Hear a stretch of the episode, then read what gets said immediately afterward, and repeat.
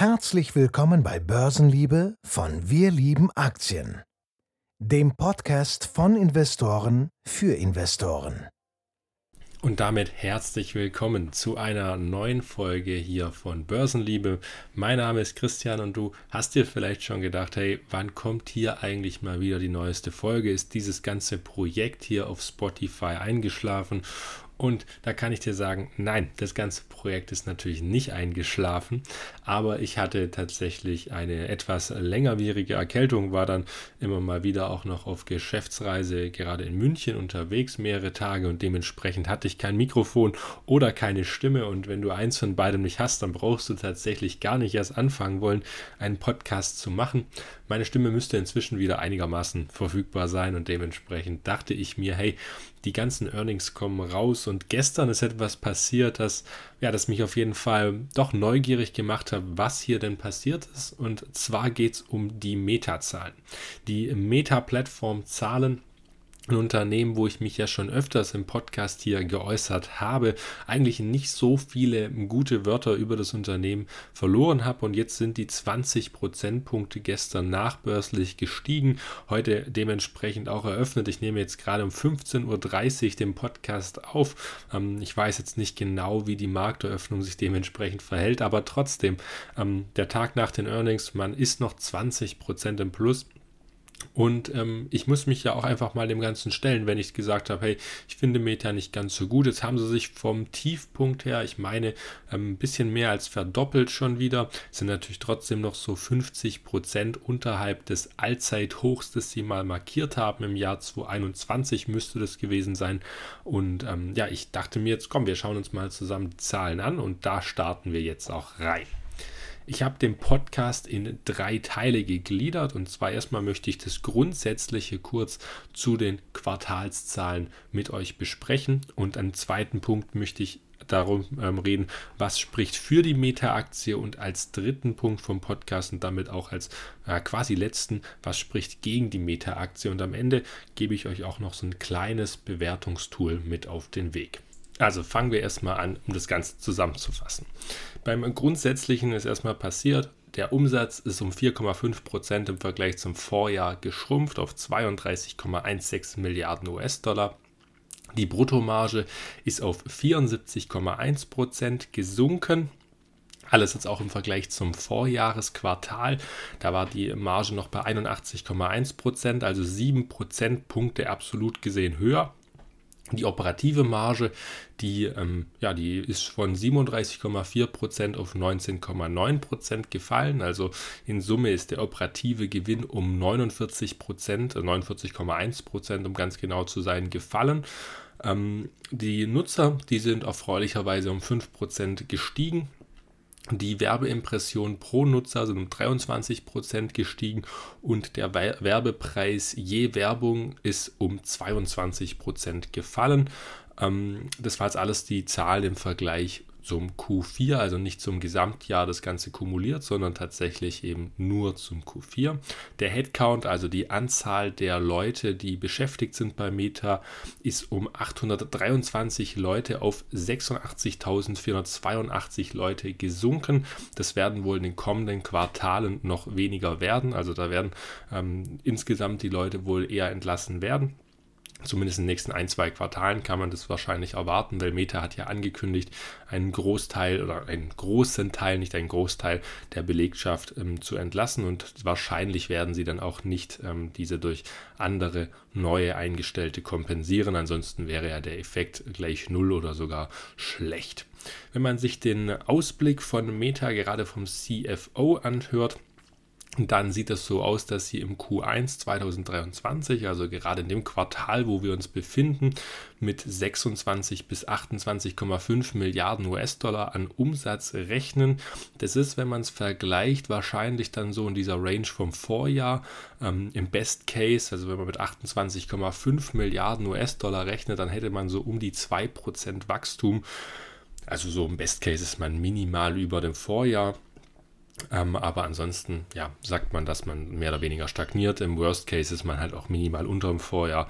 Das heißt, da ist keine große Bewegung jetzt zu sehen. Spannender ist es dann, wenn man sich die Kostenseite von Meta anschaut, weil hier sagt der CFO, ähm, anstatt den 94 bis 100 Milliarden Kosten, die geplant waren, äh, sagt der CFO, wir planen für 2023 nur noch Kosten von 89 ähm, bis 95 Milliarden US-Dollar. Also man geht so eine Range zwischen 5 bis 10 Milliarden runter, je nachdem von welcher Ausgangsgröße man eben kalkuliert. Das hat ähm, dementsprechend einen positiven, eine positive Auffassung vom Markt gefunden. Und ähm, ja, die gesamten Ausgaben, um das mal im Vergleich zu sehen, von 2022 inklusive der Bruttokosten, die lagen 2022 bei 87,66 Milliarden. Und zu guter Letzt, was mir jetzt auf die Schnelle aufgefallen ist, beziehungsweise was mir allgemein aufgefallen ist, ist das Aktienrückkaufprogramm. Das soll noch um 40 Milliarden US-Dollar ausgeweitet werden. Das entspricht, ja, komme ich gleich noch drauf, wie viel das Ganze ungefähr von der Marktkapitalisierung derzeit entspricht. Ähm, aber das sind so die grundsätzlichen Infos, die ich jetzt mal für relevant halte. Da gehen wir jetzt dann bei den zwei folgenden Untersegmenten des Podcasts nochmal ein bisschen genauer drauf ein und dann schauen wir mal, wie wir die Einordnung für Meta hinbekommen oder wie zumindest meine Einordnung ist und wie ihr die Infos dann dementsprechend aufnehmen könnt. Kommen wir jetzt also zum zweiten Kapitel von diesem Podcast und hier möchte ich drüber sprechen, was spricht denn jetzt insgesamt für die Meta-Aktie. Grundsätzlich, glaube ich, hat man gehört, ich finde, die Zahlen, die reported wurden, die sind erstmal nicht so positiv. Das ist natürlich irgendwo verständlich. Wir haben hier einen schwachen Werbemarkt. Wir hatten ein starkes Vorjahresquartal und das lässt natürlich dann ähm, auch die Zahlen, die jetzt reported wurden, relativ schlecht aussehen. Das muss man, finde ich, fairerweise vorneweg sagen. Was Meta allerdings auch noch ausgezeichnet hat, beziehungsweise was die Kosten belastet hat, ähm, waren 4,61 Milliarden US-Dollar, die für die Restrukturierung vom Konzern eben draufgegangen sind. Also hierunter sind gerade so Kosten für Abfindungen oder sonstige einmalige Zahlungen zu verstehen, die aufgrund der Entlassungswelle beispielsweise ähm, ja, die ganzen ähm, Kosten eben belastet haben. Diese Kosten kann man logischerweise nicht aktivieren in der Bilanz und dementsprechend ähm, war das auch direkt Aufwand. Diese 4,61 Milliarden US-Dollar, die sollen natürlich natürlich dann für 2023 wegfallen, beziehungsweise nicht mehr ganz so stark anfallen. Und ähm, ja, dementsprechend könnte man jetzt natürlich die Marge von Meta um diese Zahlen adjustieren und dann würde diese Marge natürlich schon wieder besser aussehen.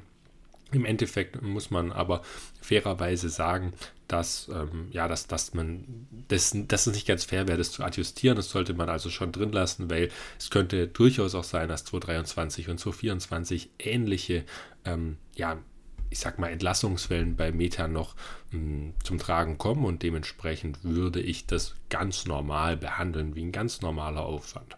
Aber trotzdem kann man das auch rausadjustieren und das wäre erstmal ein Grund, der für die Meta-Aktie für 2023 spricht.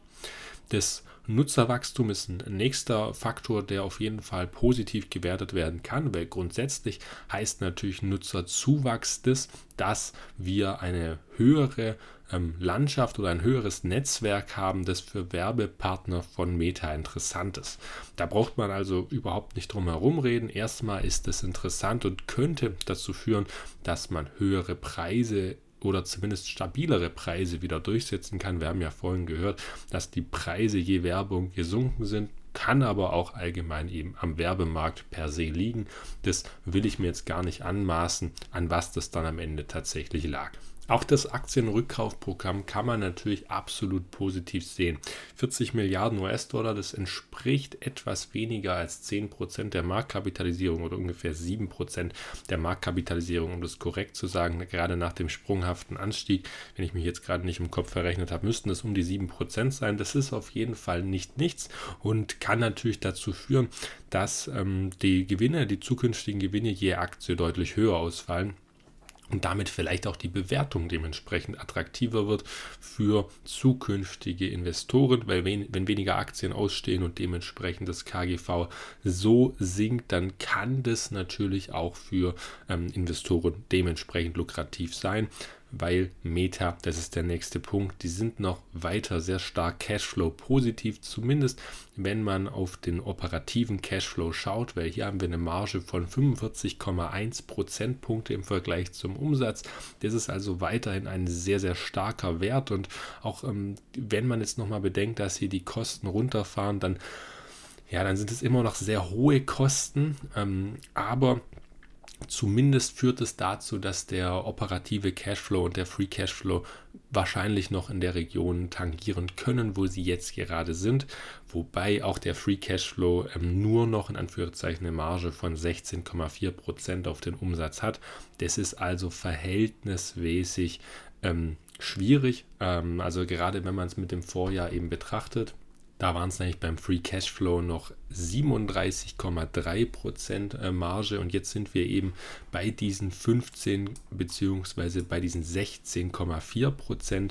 Das ist also schon eine ähm, ja, etwas andere Herausforderung, die Meta da vor sich hat, um vielleicht wieder in die alten Sphären zurückzukommen. Wobei man sagen muss, auch diese 37,3%, die waren eine, ein absoluter Topwert, den man nur mal im Q1 2020 ähm, überbieten konnte aber auch nur deswegen, weil die Investitionen relativ ähm, stark zurückgefahren werden konnten. Und ähm, ja, jetzt derzeit muss man der einfach sagen, 16,4 Prozent ist, ist ordentlich, ist, ist okay, aber man muss hier einfach beachten, dass Meta die zukünftigen ähm, Quartale noch immer hohe Investitionen hat und dass es beachtlich bleibt, ob diese Investitionen dann auch noch in den operativen Cashflow umgemünzt werden können. Ähm, gerade die Investitionen, die man jetzt tätigt, die müssen eigentlich in zwei, drei, vier Jahren spätestens ähm, in operativen Cashflow mal umgewandelt werden beziehungsweise müssen es vielleicht zu stark gesagt. Natürlich ist es auch cool, wenn sich diese Investitionen dann in zehn Jahren amortisieren, aber für einen Investor ist es uncool, sage ich mal, ähm, dass er da zehn Jahre für warten müsste. Das würde auch ja wenig Sinn ergeben, dass man sagt, hier investiere jetzt mal Geld und vielleicht hast du in zehn Jahren dann mal was davon. Das macht wahrscheinlich nicht so viel Sinn aus der reinen finanziellen Perspektive. Ich hatte gerade eben auch schon die Bruttomarge beim ersten Kapitel angesprochen und die ist natürlich gefallen um insgesamt 7% Punkte, also nicht 7%, sondern 7% Punkte. Und das ist natürlich nicht das Positive, was für die Meta-Aktie spricht, aber es könnte ein bisschen Fantasie reinkommen, dadurch, dass Mark Zuckerberg gesagt hat, 2023 wird das Jahr der Effizienz in diesem Zusammenhang, gerade mit AI. Und man muss sich ja fragen, was belastet die Bruttomarge von Meta? Im Endeffekt belastet die Bruttomarge von Meta natürlich der Werbemarkt an sich, das heißt die Nachfrage nach Werbung ähm, und die entsprechenden Kosten, die da gegenüberstehen. Also gerade die Kosten, die dafür anfallen, um die entsprechende Werbung beim jeweiligen Kunden zu platzieren. Apple hatte mit der Privacy Policy das Problem oder das, das Problem für Meta geschaffen, dass dieses Targeting für die jeweiligen Kunden deutlich erschwert wurde. Und ähm, Meta möchte dieses Problem jetzt quasi, so habe ich es verstanden, ähm, durch AI lösen, dass sie durch die künstliche Intelligenz ähm, weniger Aufwendungen oder weniger Kosten aufbringen müssen, um die Werbung so gut zu platzieren, wie sie es früher konnten, bevor die Privacy Policy ihnen dann Strich durch die Rechnung gemacht hat. Und wenn das gelingt, dann kann die Bruttomarge auf jeden Fall wieder aufblühen und das würde auch die Kosten, die damit im Zusammenhang stehen, meiner Meinung nach kompensieren. Als letzten Punkt kann man immer noch eine relativ günstige Bewertung ähm, zumindest annehmen bei Meta, die als positiv gewertet werden kann, weil selbst nach diesem großen Anstieg jetzt um 15 Uhr, ja inzwischen haben wir es 40, ähm, liegt das KGV noch bei unter 21. Das heißt, es ist nicht teuer, wenn man sieht, wie viel Cashflow Meta noch hat und vor allem ähm, wie profitabel sie noch arbeiten, ist es echt nicht grundsätzlich teuer, vor allem wenn man vielleicht noch von Wachstum ausgeht bei Meta, dann kann das auf jeden Fall eine günstige Aktie sein. Das steht außer Frage, ähm, zumindest wenn die Margen dementsprechend aufrechterhalten werden können. Jetzt haben wir einiges gehört, das für die Meta-Aktie spricht und jetzt muss man, finde ich, auch thematisieren, was spricht gegen die Meta-Aktie.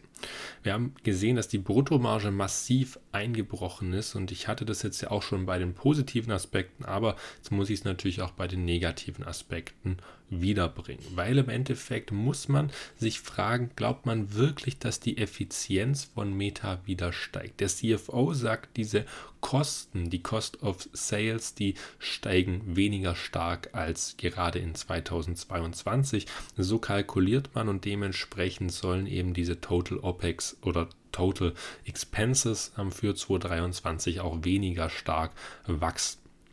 Das klingt erstmal alles positiv, nur für mich bleibt die Frage, kann Meta auch nur ansatzweise wieder in diese Sphären zurückkommen, wo sie herkommen, also gerade in Bruttomargenbereiche von um die 80 Prozent. Und ich persönlich glaube zwar, dass diese Bruttomarge etwas zurückkommen kann, aber ich denke maximal in dem Bereich von um die 77 Prozent. Das ist ein Top-Wert, gar keine Frage aber ähm, ich kann mir einfach nicht vorstellen, dass Meta hier ja wirklich wieder in die komplett überprofitable Schiene zurückkommt.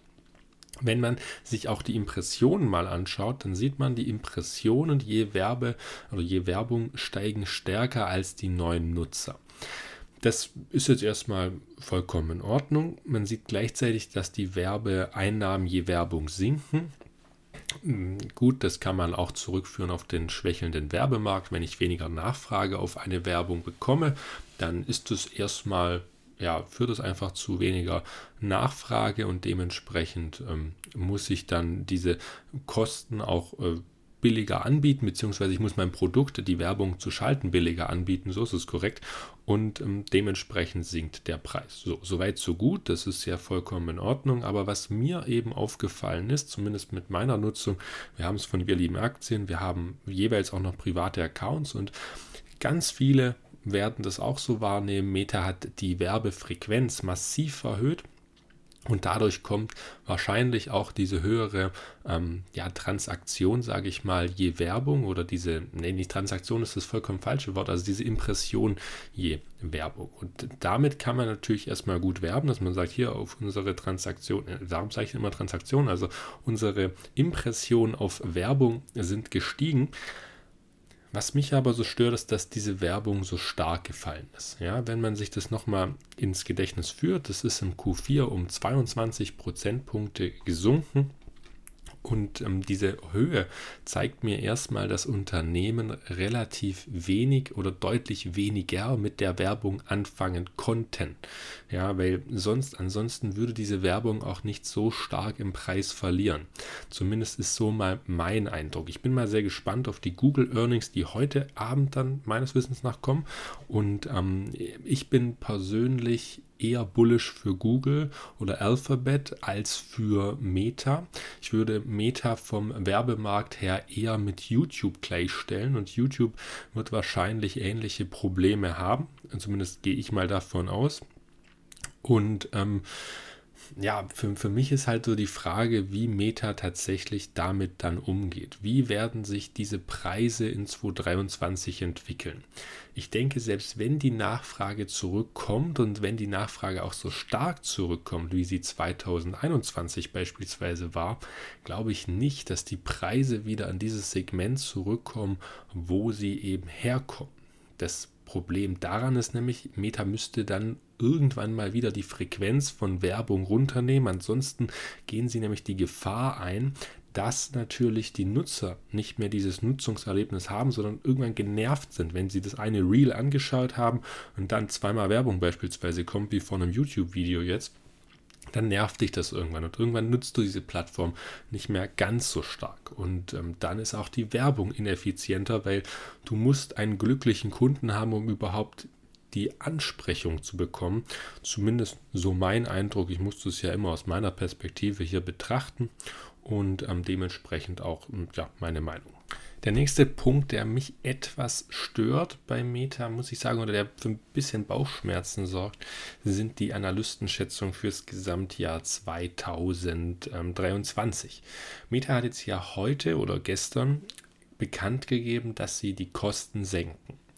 Das würde ja erstmal für positive Margen sorgen. Also gerade für die Erwartung, die Ford in Earnings Calls war und jetzt danach müsste er eigentlich positiver sein.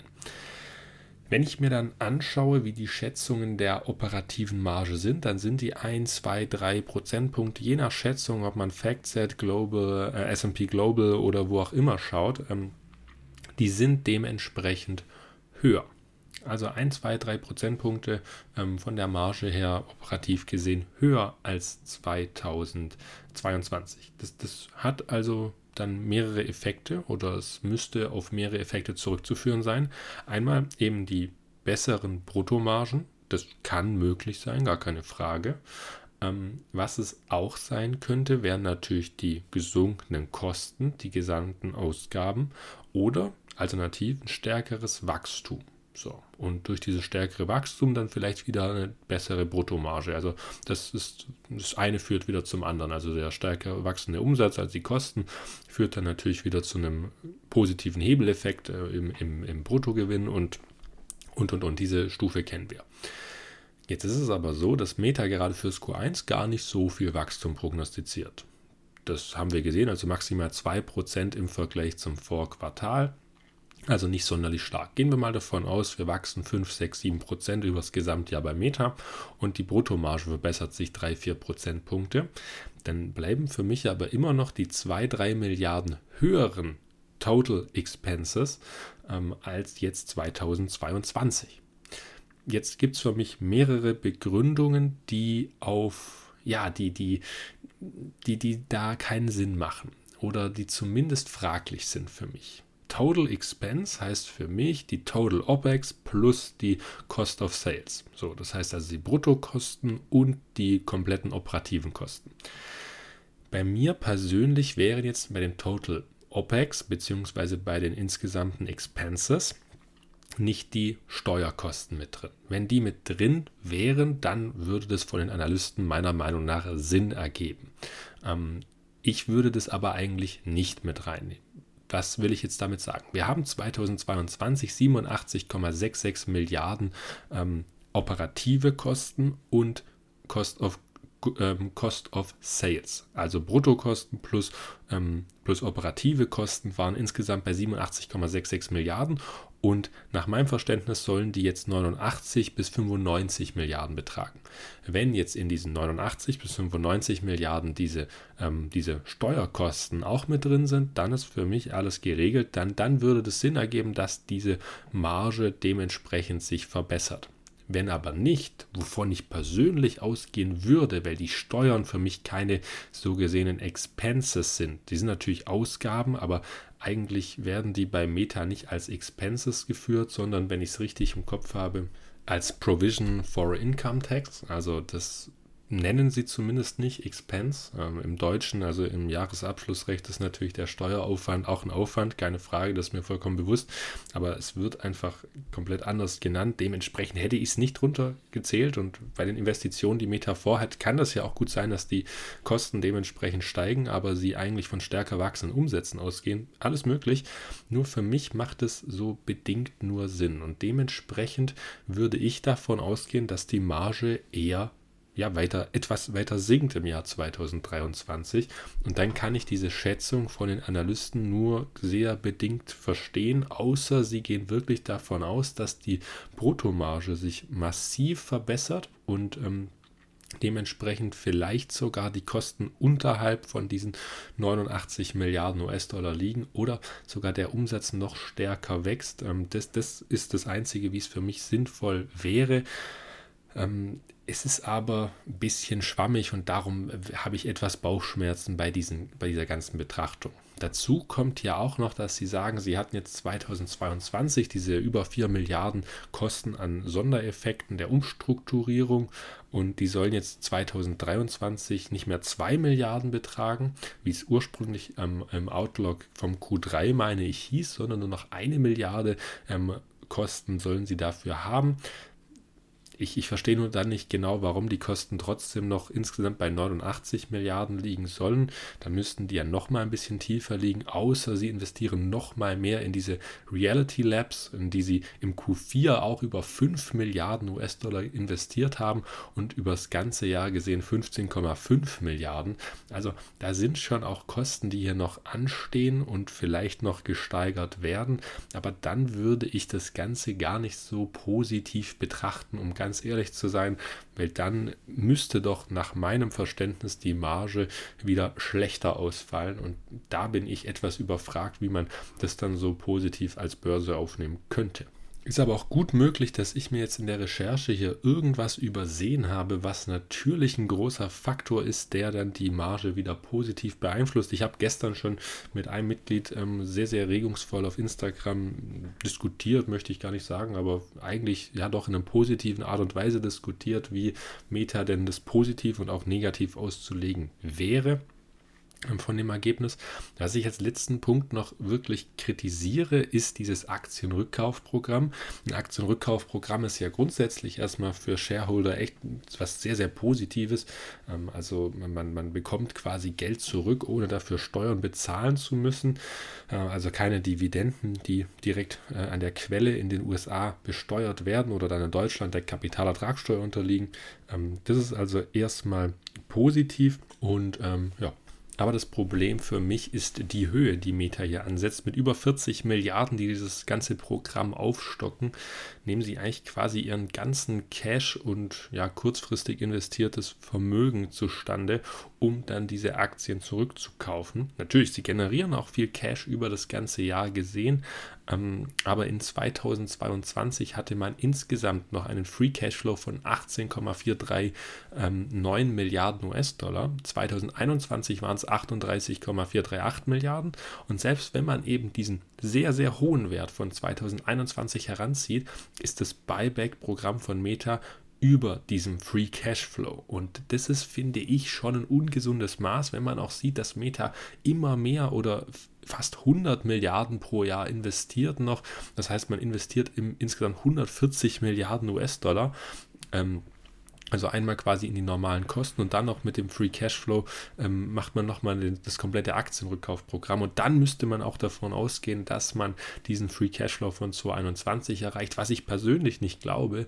Ähm, das ist für mich einfach fragwürdig. Sie haben kein Bilanzproblem, also die Bilanz sieht noch gut aus. Auch nach diesen 40 Milliarden ist es noch vollkommen im Rahmen, aber ja, es ist für mich irgendwie zu hoch. Ich verstehe es nicht so ganz, warum man jetzt diesen aggressiven Weg geht.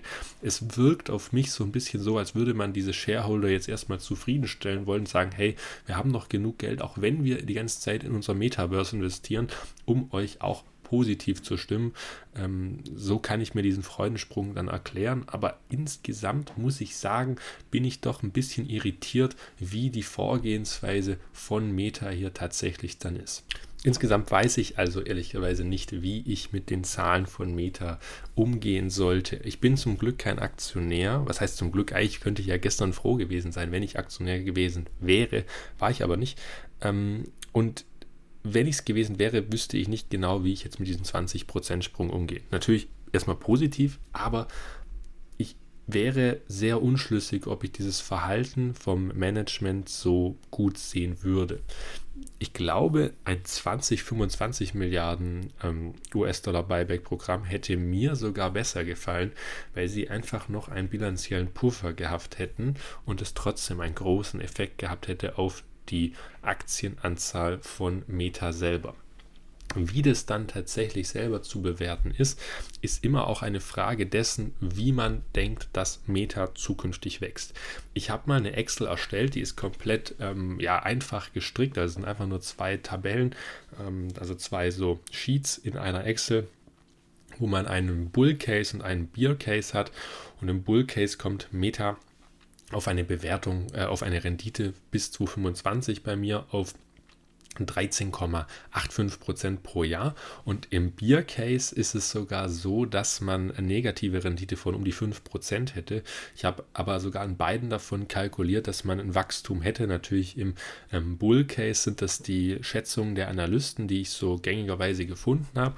Und im Beer Case tatsächlich, ähm, ja, äh, da bin ich auch von teilweise Wachstum ausgegangen, aber nur so im niedrigen einstelligen Bereich und dass die Marge leicht zurückgeht, weil ich persönlich kann mir auch gut vorstellen, dass die Marge auf diesem Bereich von 24 Prozentpunkten liegt. Ich ähm, werde euch die Excel dementsprechend als Link unten reinpacken in die Show Notes. Die könnt ihr euch dann runterladen und euch einfach mal ein bisschen selber austoben, wie ihr denn das Ganze seht. Vielleicht seid ihr ja von Meta betroffen und dann habt ihr hier eine kleine Handhabung, wie man das Ganze denn kalkulieren könnte. Ähm, eine Sache vorab, ich habe natürlich die Aktienanzahl bei Meta dann in 2025 reduziert, weil ich davon ausgehe, dass sie einfach dieses Aktienrückkaufprogramm weiter durchziehen.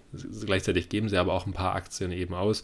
Dementsprechend habe ich das ein bisschen versucht anzupassen könnt ihr selber ein bisschen mit rumspielen, wie ihr das kalkuliert. Und ähm, ja, dementsprechend, ich freue mich, dass ihr den Podcast bis hierher angehört habt. Ähm, tobt euch ruhig aus, schreibt mit uns auf Discord. Den Discord packe ich euch natürlich auch in die Show Notes rein. Wenn ihr mit uns über Meta diskutieren wollt oder auch mit mir, dann ähm, markiert mich gerne. Ist ein öffentlicher Discord und ähm, ja, ich freue mich auf den nächsten Podcast. Vielleicht schaffe ich ihn schon am Wochenende zu den anderen Quartalszahlen, die wir hatten. Und bis dahin wünsche ich dir einen wunderschönen Resttag. Mach's gut. Ciao, ciao. Wenn du Spaß daran hast, Aktien von spannenden spannenden Unternehmen zu kaufen und von deren Erfolg zu profitieren, dann bist du hier genau richtig. Alleine und im Dialog sprechen wir regelmäßig über interessante Investmentchancen an den Finanzmärkten. Besuche auch unsere Homepage unter wir-lieben-aktien.de.